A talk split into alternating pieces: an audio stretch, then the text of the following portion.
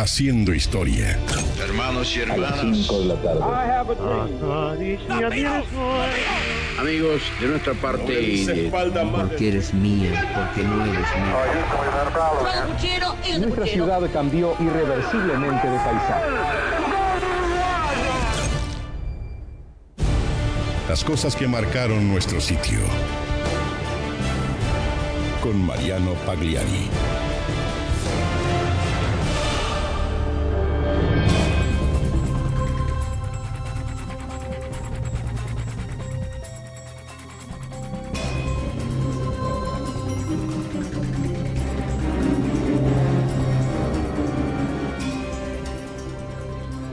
Hay personas que nacen con una virtud que los diferenciará del resto.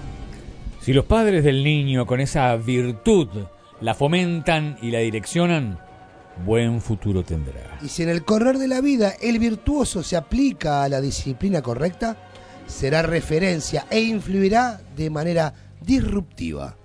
Este es el caso de un porteño que a través de la música que se transformó en un ídolo de multitudes. Como todo ídolo, con obra prolífica y en un mundo propenso a los excesos, la polémica lo acompañó siempre. El protagonista de esta historia jamás viajó en tren, más bien iba en avión, que lo depositaba delante del resto. Al extremo amado y odiado, pero creador de música que ya es parte de la historia del Río de la Plata.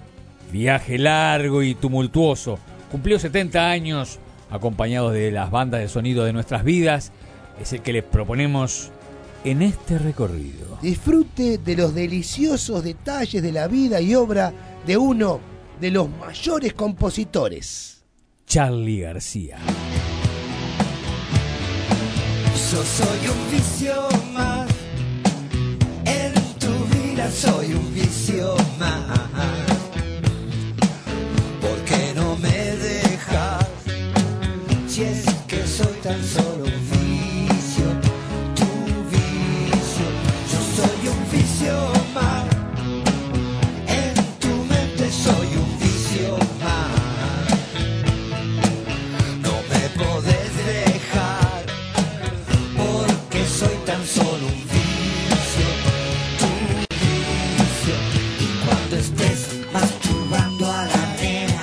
Carlos Alberto García Moreno nació en el barrio de Caballito, Buenos Aires, el 23 de octubre de 1951. Fue el primer hijo de Carmen Moreno y Carlos Jaime García Lange, típica familia porteña de buena posición económica, dueños de la primera fábrica de melamina del país. El matrimonio tuvo tres hijos más, Enrique, Daniel y Josi.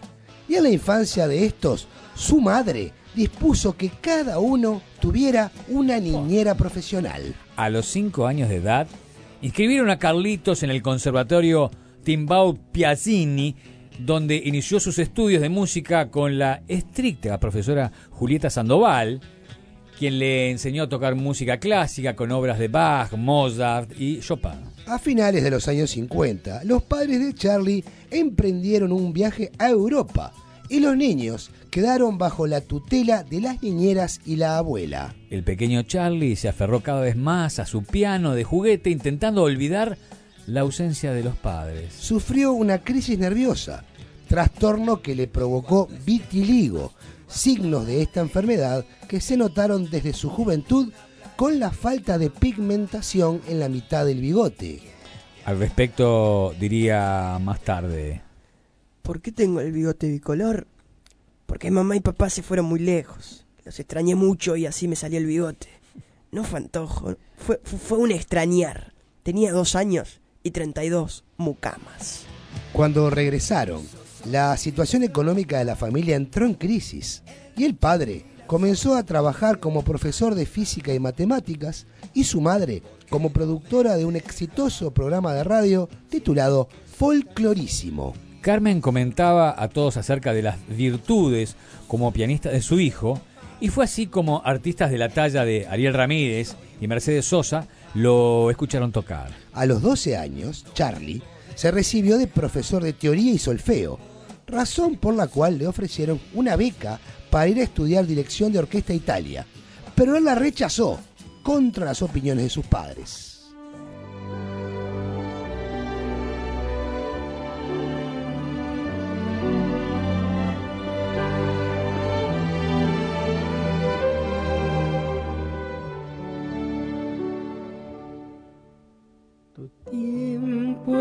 Vidrio, tu amor un faquir, tu cuerpo una aguja, mi mente un tapiz.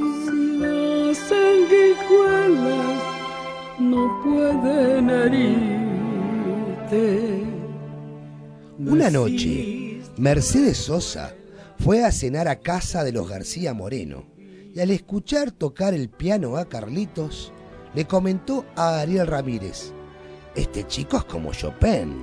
Orgullosa, mamá Carmen no dejó de decir que su hijo era un verdadero genio a cuanta persona se le acercara. El chico amaba la música clásica y odiaba lo popular, al igual que sus padres. Años después, los Beatles constituyeron un cambio radical para la vida y con ellos llegaron también los Rolling Stones, Bob Dylan, The Birds, The Who, entre otros. Allí acabó su carrera de músico clásico. Pidió a gritos que le comprara una guitarra eléctrica, se dejó el pelo largo y comenzaron las peleas con su padre, quien esperaba que se convirtiera en un concertista o en ingeniero. Esta relación nunca más lograría componerse. Y aunque a esa altura no tenían problemas económicos, empezó a insistirle en que saliera a conseguir algún trabajo para financiar sus vicios. Con su madre fue distinto. Ella decía, Yo siempre supe a dónde iba a llegar Carlitos. Después de que nacieron mis otros hijos y nietos, me di cuenta que él era un ser especial. ¿Cómo puede ser que un chico de tres años pudiera tocar cualquier cosa en el piano?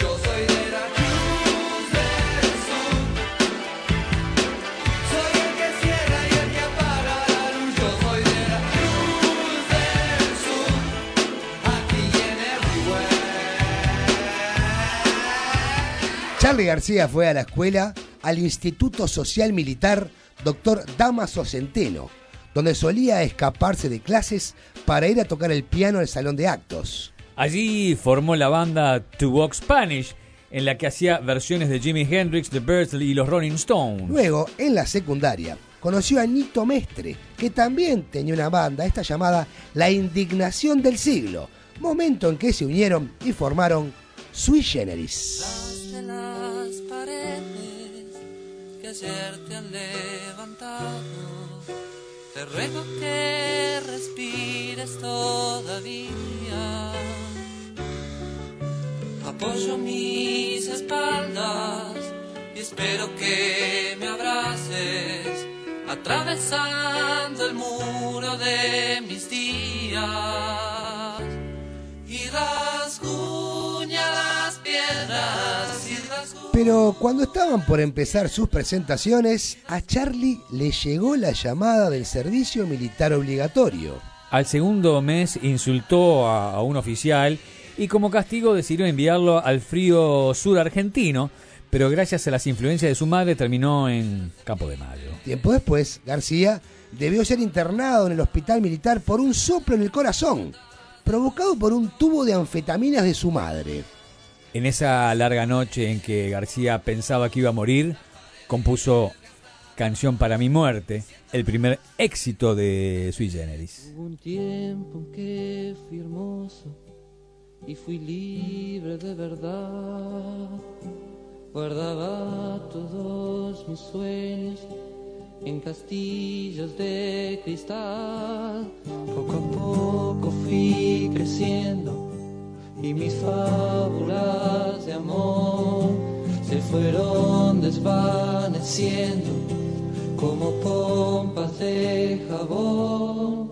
Te encontraré una mañana dentro de mi habitación y prepararás la cama para dos. En su desesperación por escaparse, Charlie aprovechó el pedido de una enfermera de trasladar en camilla a un muerto hasta la morgue.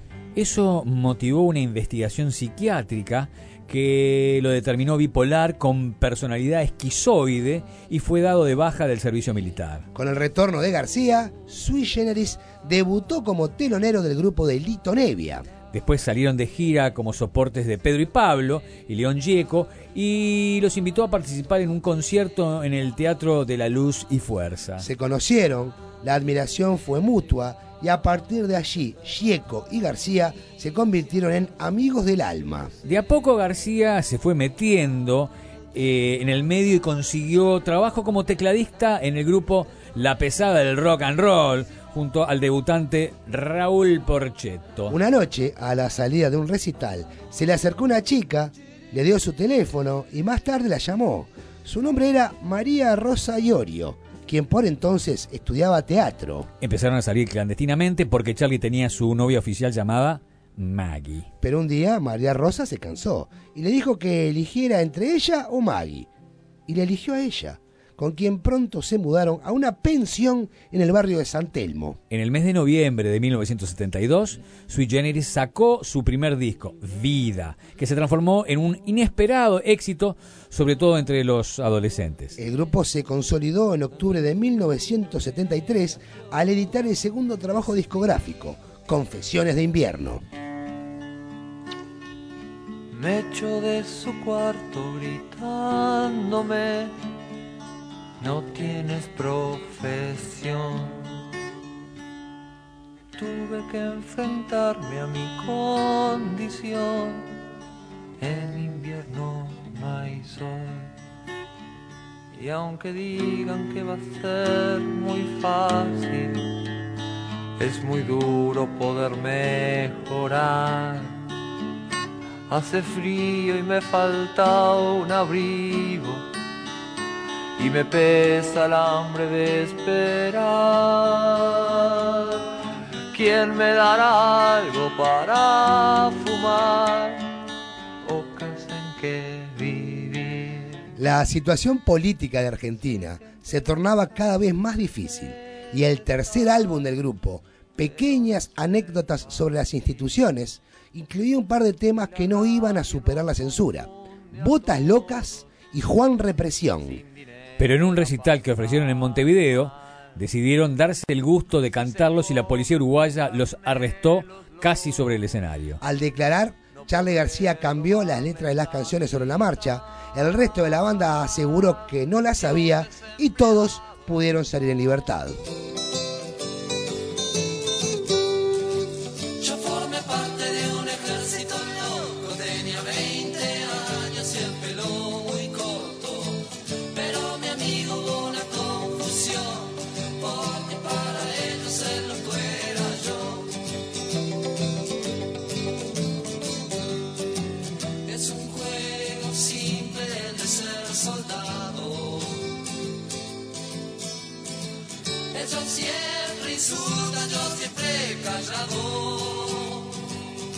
El disco fue muy elogiado, aunque no vendió como se esperaba, hecho que deprimió mucho a García, quien decidió separarse del grupo.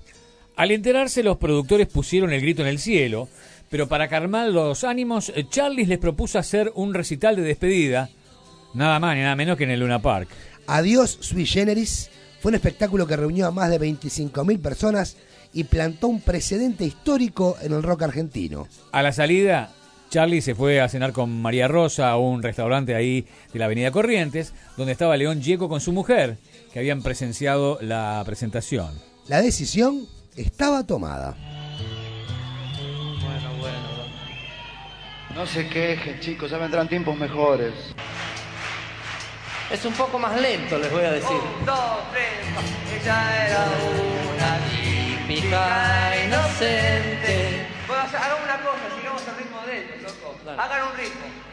Bla, bla, bla, bla, bla. Bueno, loco, parece. No lo dobles, no lo dobles.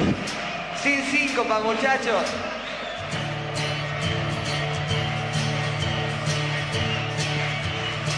Sábados continuados. ¡Eh! Vamos, loco, aplaudan todos ahora. Va, va,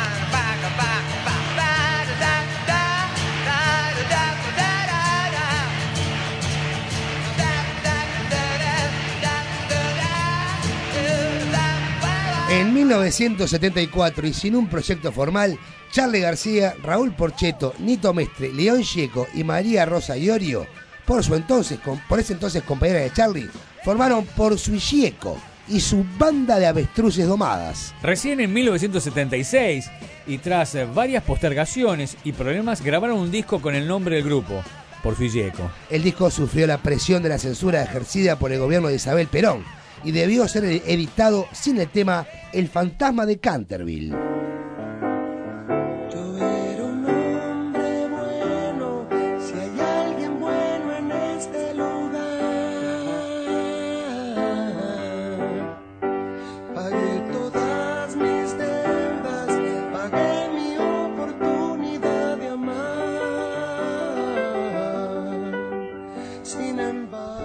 1976 Charlie empezó a ir al psicoanalista porque se sentía muy angustiado. Se pasaba todo el día encerrado en su departamento, tocando y componiendo, prácticamente sin hablar con nadie. El siguiente proyecto de Charlie fue La máquina de hacer pájaros, el intento más complejo y profundo del rock sinfónico en la Argentina. El grupo no fue bien recibido por la crítica y el público, pero su sonido se adelantó varios años en el tiempo. Debutaron en Cosquín, donde estrenaron algunos temas que luego eh, corresponderían al disco que llevó el mismo nombre eh, de la banda.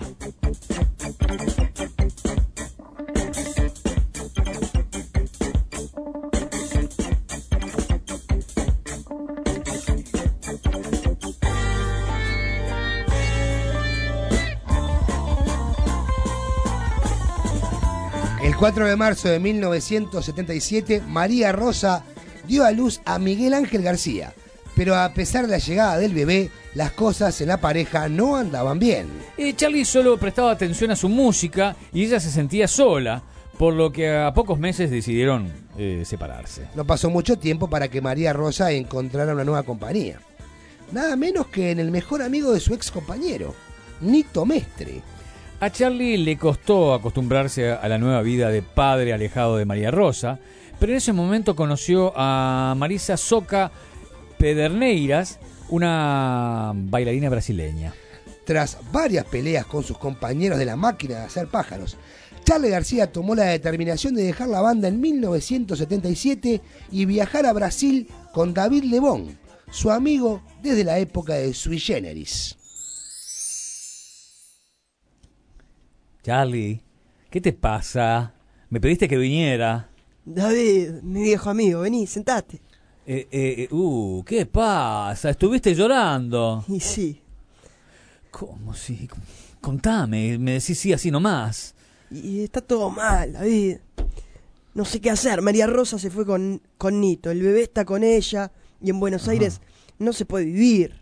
Cualquier momento los milicos nos meten para adentro. Bueno, bueno, bueno. Pero, pero ya tenés una, una, car- una carrera hecha y ahora novia nueva. Refugiate en ella y en la música. Ese es el problema, David. Vivo refugiado, metido adentro, escondido. Tengo miedo que Soca me deje por eso mismo. Ella, ella es brazuca, llena de alegría, ¿viste? sí, sí, la verdad que tenés razón. Todos estamos medio atados, de pies y manos. Eh, están golpeando la puerta. Ahí está, es Soca. Pasá, Soca, pasá. Hola, ¿cómo va y você? ¿Cómo va? Soquita, eh, mi niña bonita, qué bueno que viniste. Te presento a este, mi, avi- mi, mi viejo amigo, Hola, David. hola. Oh, ¿cómo va y você, David? Charlie me habló mucho de vos. Es, es un placer conocerte. Charlie Mucho, te, te- mucho. te- te- te nombra mucho y, y los amigos estamos muy contentos de que esté contigo. Necesita, necesita alegría brasileña. Claro, claro. La alegría no es solo brasilera, ¿no, mi amor? No, tú estás equivocado. Eh, qué buena frase esa, eh. La alegría no es solo brasileña, la voy a, la voy a tener en cuenta. Mi amor, mi amor, eh, eh, tengo una preguntilla para você. Eh, ¿ya, ya le dijiste a David? ¿Eh? No, no, todavía no, no le dije. Decile, decile. Pero no sé cómo lo va a tomar. ¿Es tu amigo o no? ¿Qué, qué- qué es una planta? Sí, ¿Qué es tenés- un ten- amigo? bueno, tenés razón. Tenés razón, soy no more. Tenés razón. David, con Soca queríamos comentarte una idea medio loca. Escucha Bueno, bien. bueno, de, de- de vos no me sorprende nada. Mirá que, que has hecho cosas locas. Decime, a ver, a ver, a ver. Vámonos a Brasil. ¿De gira? A vivir, David. A vivir, pero vos estás loco. Pensalo. Allá no nos conoce nadie. Playa, sol, caipirinha.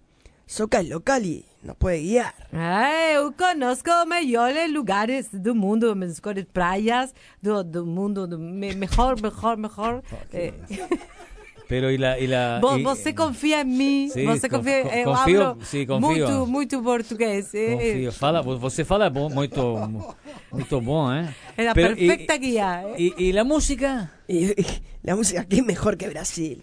En fútbol podemos pensar en ganarles, pero mu- musicalmente ellos nos van a enseñar mucho, man. Vos sabés que tenés razón. Te dije, te dije, mi amor, los amigos entienden todo, a pesar de que él no me entienda nada. Ahora de italiano. Entonces, ¿te prendés? Tuve un amigo. Sí, sí, sí, dale, acá, acá, acá, no da para más. Lo Ese sigo. es mi amigo, Brasil. No vamos, Brasil. vamos, Pepe, Pepe, Pepe, Allá Pepe.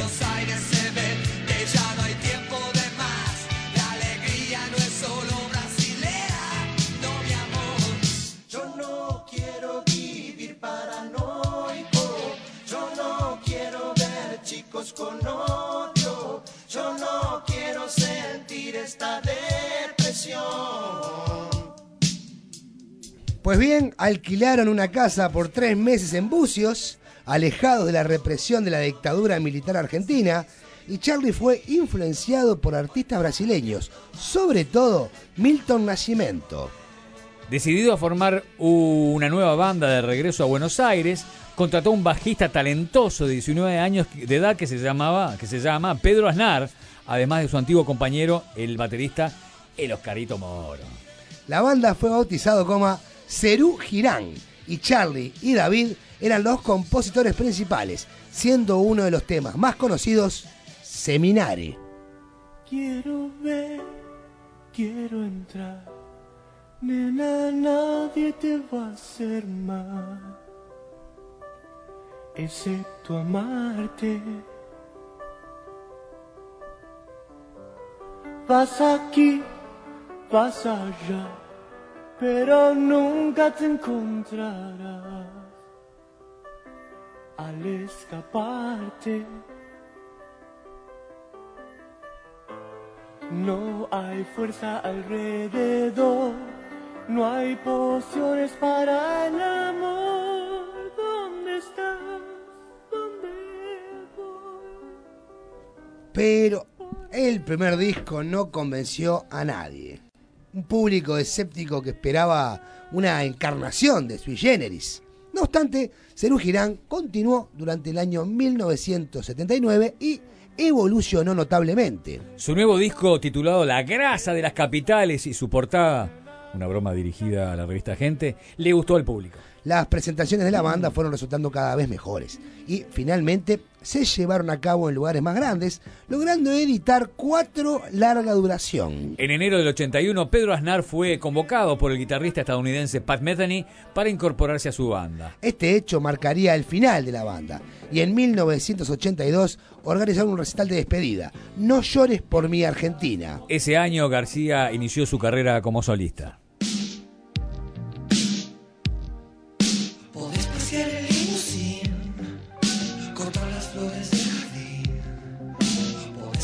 Podés cambiar el sol y esconderte si no quieres verme. Puedes ver amanecer con caviar desde un hotel. Y no tienes un poquito de amor para dar. Yendo de la cama al living. En 1982 Charlie García debutó como solista con el álbum Yendo de la cama al living.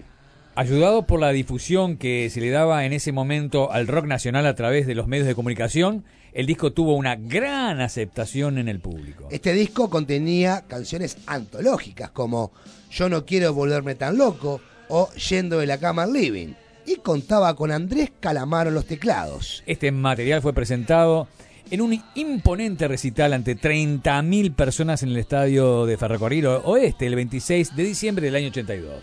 Llegó al escenario a bordo de un Cadillac rosa y en el cierre una lluvia de proyectiles de utilería destruyó la ciudad que formaba el decorado mientras sonaban los últimos acordes de No bombardeen Buenos Aires.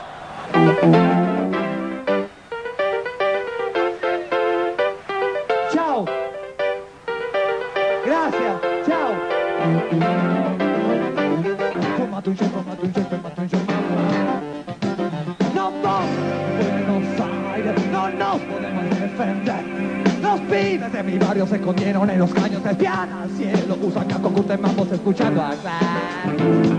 Escuchando acá. Sandinista.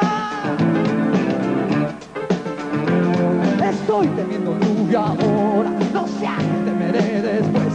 Terror y desconfianza por los juegos, por las tranzas, por los canas, por las pastas, por la estancia, por la En el 83, Charlie García dejó Buenos Aires con rumbo a Nueva York y a su regreso compuso Clicks Modernos, grabado y mezclado en esa ciudad. Me perdí. 11. ¿Dónde estoy? 11. Al año siguiente. Este nuevo. Este nuevo trabajo presenta un giro en la música de García que coinciden con la apertura democrática. Está copado, eso, eso es bueno. Canciones como Los Dinosaurios. Lo agarró el espíritu de Charlie García. No, no, salado. Aparte se pone a tocar y a tararear eh, en el aire, me encanta. Canciones como Los Dinosaurios nos siguen pegando abajo y no me dejan salir, se convirtieron en éxitos hasta el día de hoy. Este material fue presentado en el estadio Luna, Luna Park y estuvo acompañado, entre otros, por Fabiana Cantilo en, en la parte de coros y un joven rosarino en teclados que se llama. Eh, Sale. eh, No lo puedo decir. Rodolfo se llama. eh, Rodolfito. Sí, díganlo ustedes. Fito Páez. Estoy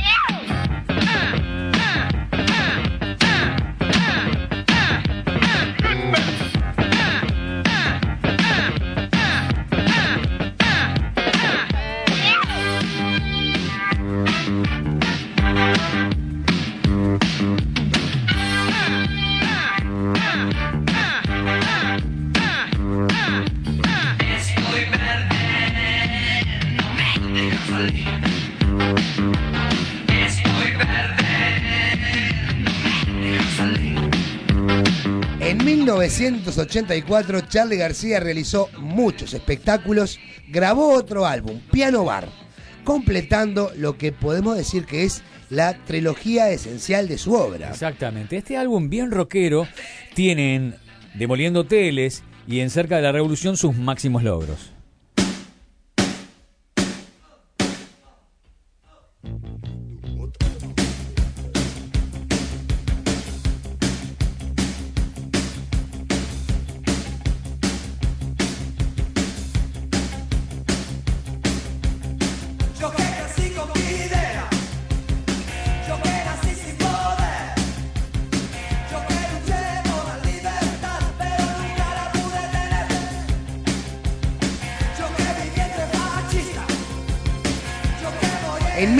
1984 quedó incompleto un proyecto con Luis Alberto Spinetta, del cual sobrevivieron algunos recitales y el tema Rezo por vos. En noviembre de- del 85 cerró el Festival de Rock and Pop organizado por el empresario Daniel Greenbank, donde compartió escenario con Nina Hagen, Inexcess y Los Abuelos de la Nada, entre otros, eh, que se llevó a cabo en el estadio de Vélez. A Charlie se lo notaba alterado, bajo una lluvia torrencial. De lo mejor Y cuando por fin tocó, atacó con su guitarra a un camarógrafo que dejó desmayado a un costado del escenario. Charlie volvió a reunirse con Pedro Aznar en Nueva York a fines del 85 para grabar Tango, álbum que presentaron en el 86 en un concierto en la discoteca Palladium. En el 87 llegó Parte de la Religión, considerado por muchos como el mejor disco de García solista.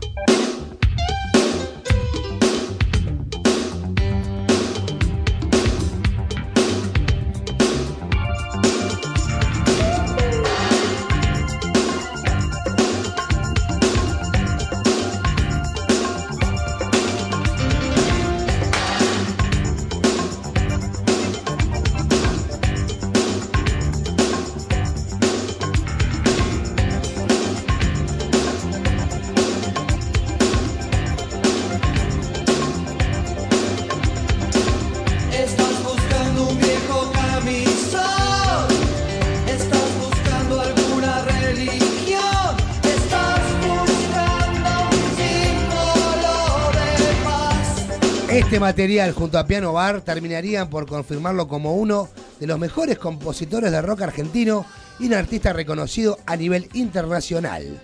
El año 1988 mostró a García muy activo tocando en obras, en Mar del Plata, y una eh, presentación histórica en el estadio de River Plate junto a Bruce Springsteen, Peter Gabriel, Sting y León Gieco, entre otros, como cierre de la gira del concierto Amnesty Internacional. En esa oportunidad, Charlie le dijo a Bruce Springsteen. Acá el jefe soy yo. En el 89 trabajó en su siguiente álbum solista, Cómo conseguir chicas, recopilación de canciones sueltas. Pero Charlie estaba cambiando. Físicamente parecía más viejo y su música estaba más cerca del punk rock que con temas como No toquen. Se avecinaban tiempos complicados.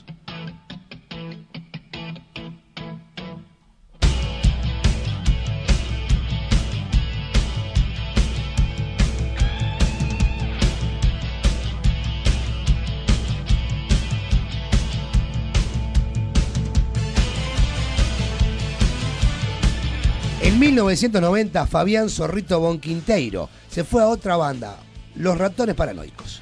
Hilda Lizarazu y Carlos García López comenzaron un nuevo grupo llamado Man Ray. Charlie ahora estaba solo y para su nuevo disco, Filosofía Barata y Zapatos de Goma, tuvo que llamar a muchos de sus viejos amigos. Ya va, ya va. ¿Quién es?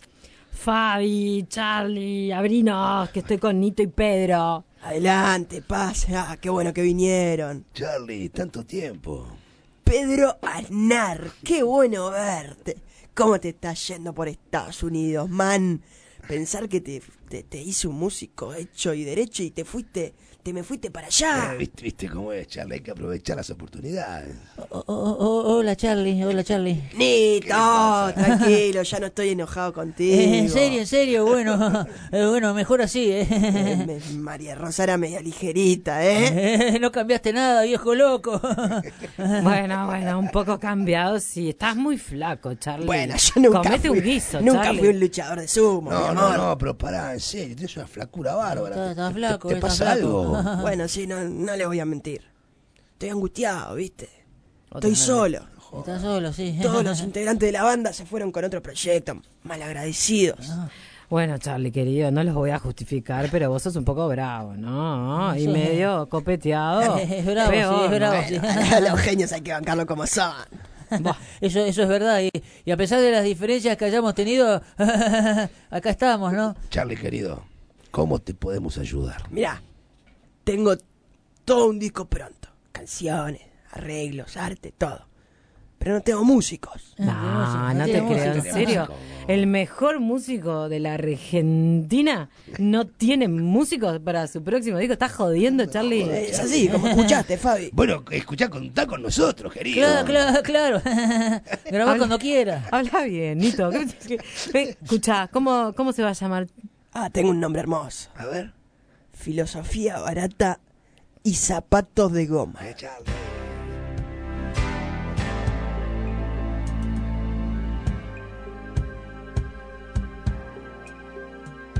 Conozco un empleado que fue muerto de pena, enamorado de las sirenas.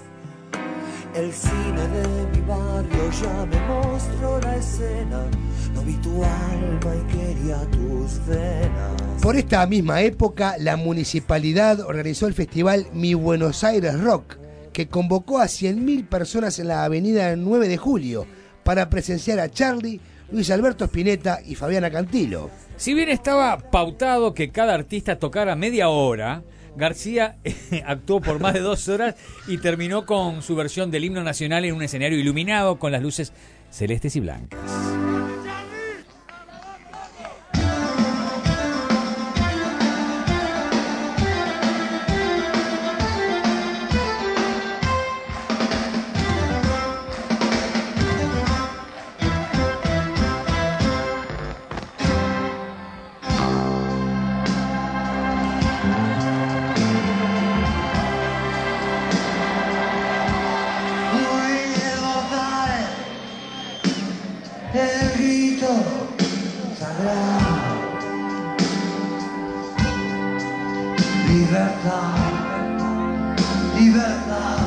El 22 de diciembre de 1991, como hacía casi nueve años, García reunió a casi 30.000 personas en Ferro para el recital Despedida del año. En esa oportunidad ingresó al escenario dentro de una ambulancia.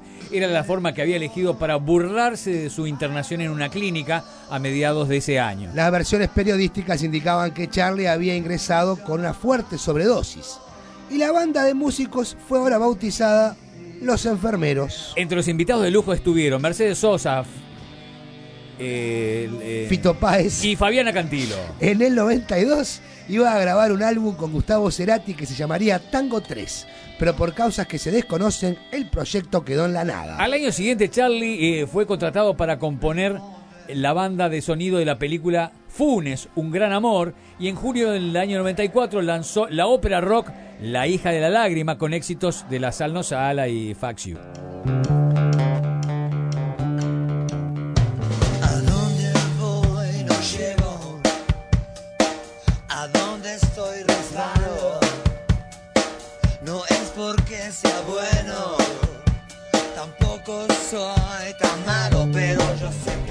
La buena relación entre Charlie García y Andrés Calamaro comenzó a desgastarse por esta época, cuando García conoció en Madrid a Mónica, la mujer de Calamaro. Cuando Andrés y Mónica llegaron a una crisis que de- derivaría en separación, empezaron los problemas. Esta enemistad incluyó cruces como Mónica es lo más, Andrés es lo menos. eso por parte de Charlie.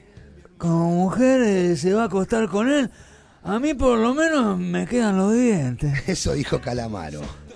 Calamaro rompió a, a palazos discos de Charlie, lo que motivó una aparición de Charlie en el programa TV Abierta. que este ser armado debates de béisbol porque evidentemente es una persona, una patria, es evidentemente un, un hombre que reniega de su religión, sus costumbres y de él mismo todo el tiempo y de los que, amigos de los que, ¿qué voy a decir? De la familia ni hablar. Bueno, se entretiene destruyendo las bateas de rock nacional a batazo limpio. Este, y ese yo le recomendaría, porque él mira todos los canales en internet, Gil para, o sea, calamar asqueroso, ya molestaste demasiado, te van a matar. Yo no, porque ¿cómo voy a gastar energía en vos? Me leí una revista que decía que ibas a pegar nueve piñas. Te he visto la puerta de mi casa con dos seguridades tuyos del bate de béisbol y te has tenido que meter en el culo. Niño, en España no te quieren y acá tampoco. Así que por favor, ve a la iglesia y ten cuidado de tus amigos, los que se dicen tus amigos que te quieren internar. Y pensá un poco, volvé a hacer las canciones lindas que hacías y say no more. Yo ya no existo sin pasado. En 1994, tras el dopaje positivo de Diego Armando Maradona en la Copa Mundial de Fútbol de Estados Unidos, Charlie llamó a Diego y le cantó en vivo Maradona Blues, una canción que compuso para él. Diego lloró cuando escuchó la canción y en septiembre García presentó el álbum en 10 funciones colmadas del, el- del Gran Rex. En noviembre del mismo año, Charlie fue internado por la fuerza en una clínica psiquiátrica. Cuando fue dado de alta estuvo una semana en Buenos Aires y después partió de vacaciones a Río de Janeiro con la consigna de mejorarse. Jugaste, mentiste. En el 96 editó Say No More, trabajo que marcó un concepto nuevo con el que tra- atraería a un nuevo tipo de público, pero terminaría de alejar a varios de sus seguidores más veteranos. Eh, Con los años se volvió un disco de culto e incluso García lo considera su álbum preferido. Este mismo año dio un polémico recital en Villa llamado Droga sin Sol, parodiando el lema Sol sin drogas, que el gobierno había difundido como campaña contra el uso de estupefacientes. En el año 98 presentó el disco El Aguante en Buenos Aires, álbum que cuenta con Kill My Mother, canción dedicada a su madre Carmen Moreno.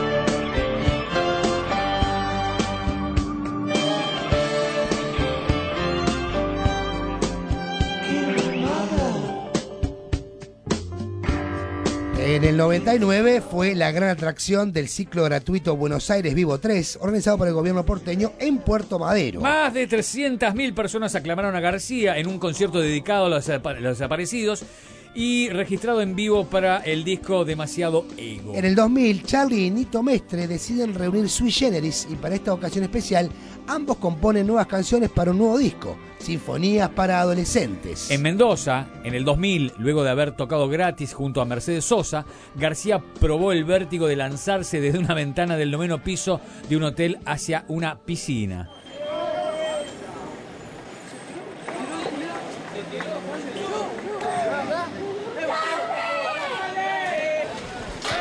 Bueno, en este momento, eh, hace unos minutos parece que se acaba de tirar Charlie de la terraza del Hotel Aconcagua hacia el sector de la pileta. Bueno, está bien Charlie, afortunadamente. Está descansando en la pileta. Acá hay una Coca-Cola demasiado alto. No, pero este, de chiquito tuve pileta. Alto, la verdad, ¿eh? ¿Cuál fue la sensación? ¿Eh? ¿Cuál fue la sensación? La sensación.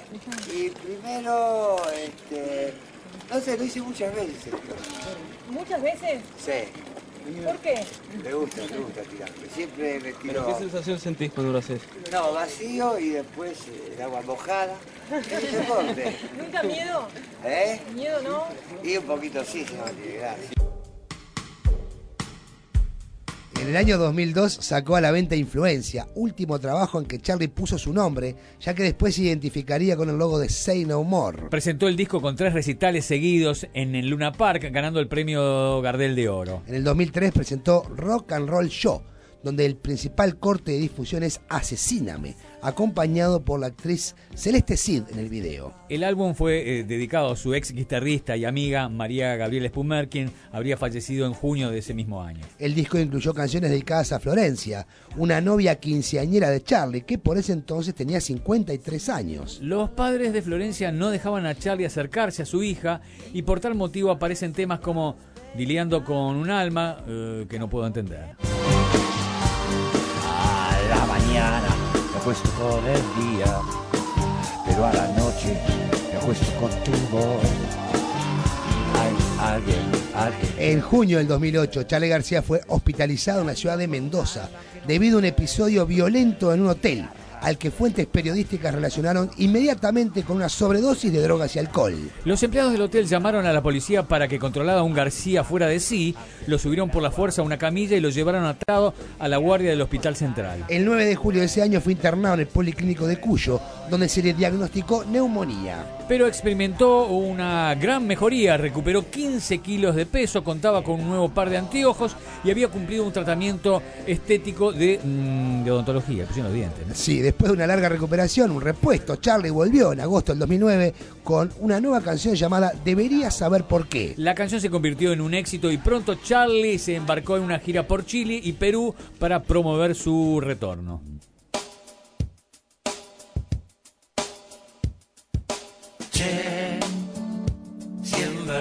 A fines del 2006 comenzó a circular por internet el demo del disco que Charlie estaba grabando, Kill Hill. Emi eh, se negó a publicar oficialmente el material al afirmar que ya fue descargado por todo el mundo. El propio García denunció que fue traicionado e incluso sugiere que se trató de una maldad de su propio hijo, Miguel García. Lo agarró trompada.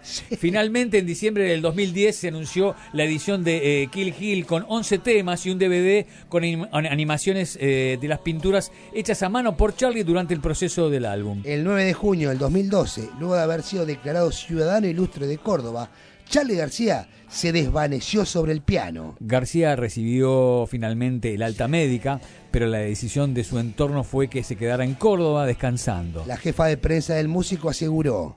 Chicos, chicos, todos los chequeos salieron bien, pero a partir de ahora tendrá que empezar a cuidarse más y a medicarse por la hipertensión. No obstante, el 23 de octubre del 2012, Charlie García festejó sus 61 años con sushi, canilla libre y tocando con amigos de toda la vida acompañado de su novia Mecha Íñigo. Un año después se presentó su libro Líneas Paralelas, Artificio Imposible, editado por la editorial Planeta. En la presentación del libro, García expresó. Eh, querían una biografía, pero me parece que estoy muy joven todavía. Son solo 40 años de trayectoria. Recién en 2015, a cinco años de su último álbum y rozando los 64, Charlie García empezó a trabajar en su disco número 17. En julio de este año, el ídolo del rock argentino fue eh, operado por una fisura de cadera, insertándole un clavo que fue eh, retirado en otra intervención quirúrgica el 7 de marzo del 2016. El álbum, lanzado en febrero del 2017, se llama Random.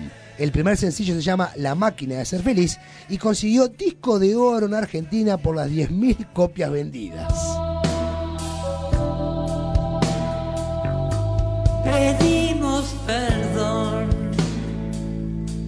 corriendo. Charlie García fue siempre una figura polémica por sus repentinos cambios de humor en medio de los recitales, sus adicciones y sus polémicas declaraciones. Su visión crítica de la realidad y su independencia de opinión no gustaba a todos los sectores de la sociedad. Charlie representa un desafío para muchos periodistas. Susana Jiménez entrevistó al músico en varias oportunidades y en una de ellas, en el año 89, Charlie le rompió las hojas en donde tenía anotadas las preguntas que le iba a realizar. Oye, Fue Charlie, ¿te cambió algo la fama a vos? Sí, los pantalones. Pero no, porque antes cómo era? A ver, contame. Igual, pero con pantalones más pobres. Eh, Sí, le creo. Está bien, es una buena definición. Sí, es verdad. La gente la- auténtica, verdadera, los artistas de verdad yo creo que no cambian con la fama. No. No. Y, y sin la fama tampoco. Sí, es verdad. ¿Sos machista? Sí, ¿Sos machista? sí. ¿Por qué? soy bisexual y soy lesbiana, qué sé yo, soy muchas cosas. Bueno, Pero eso... soy machista, digamos, eso- soy eso no me lo habían argentino, puesto. argentino. Ah, Argentino. Ah, bien macho, bien- bien la mujer en la casa. Pero, viste, uno, viste, depende del ambiente que se mueva, porque ahora ya, para sensible está tremendo. sí, yo Es una entiendo. cosa tremenda. Qué momento. Qué momento, Ay, sí. qué momento. Eh, Ay, se, se me mueve ídolo. Ay, no, no. Ay, la pregunta de Sandra. Ay, muy bien, es verdad. Ay, qué horror, no, esta no me la rompas, espérate.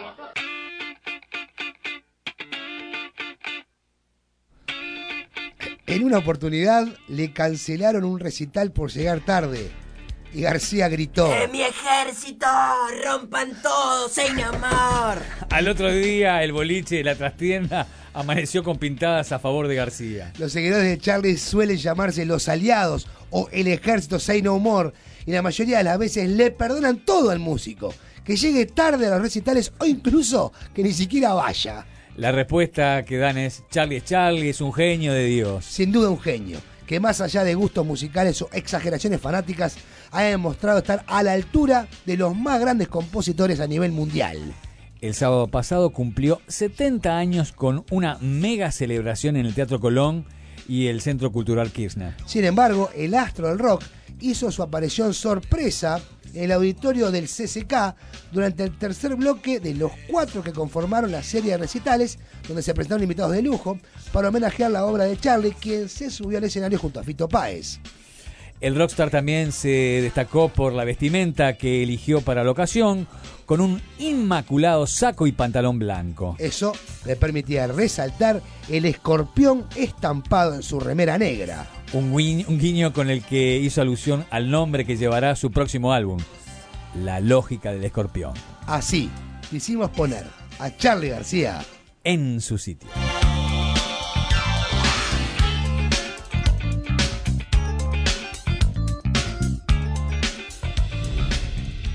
Haciendo historia.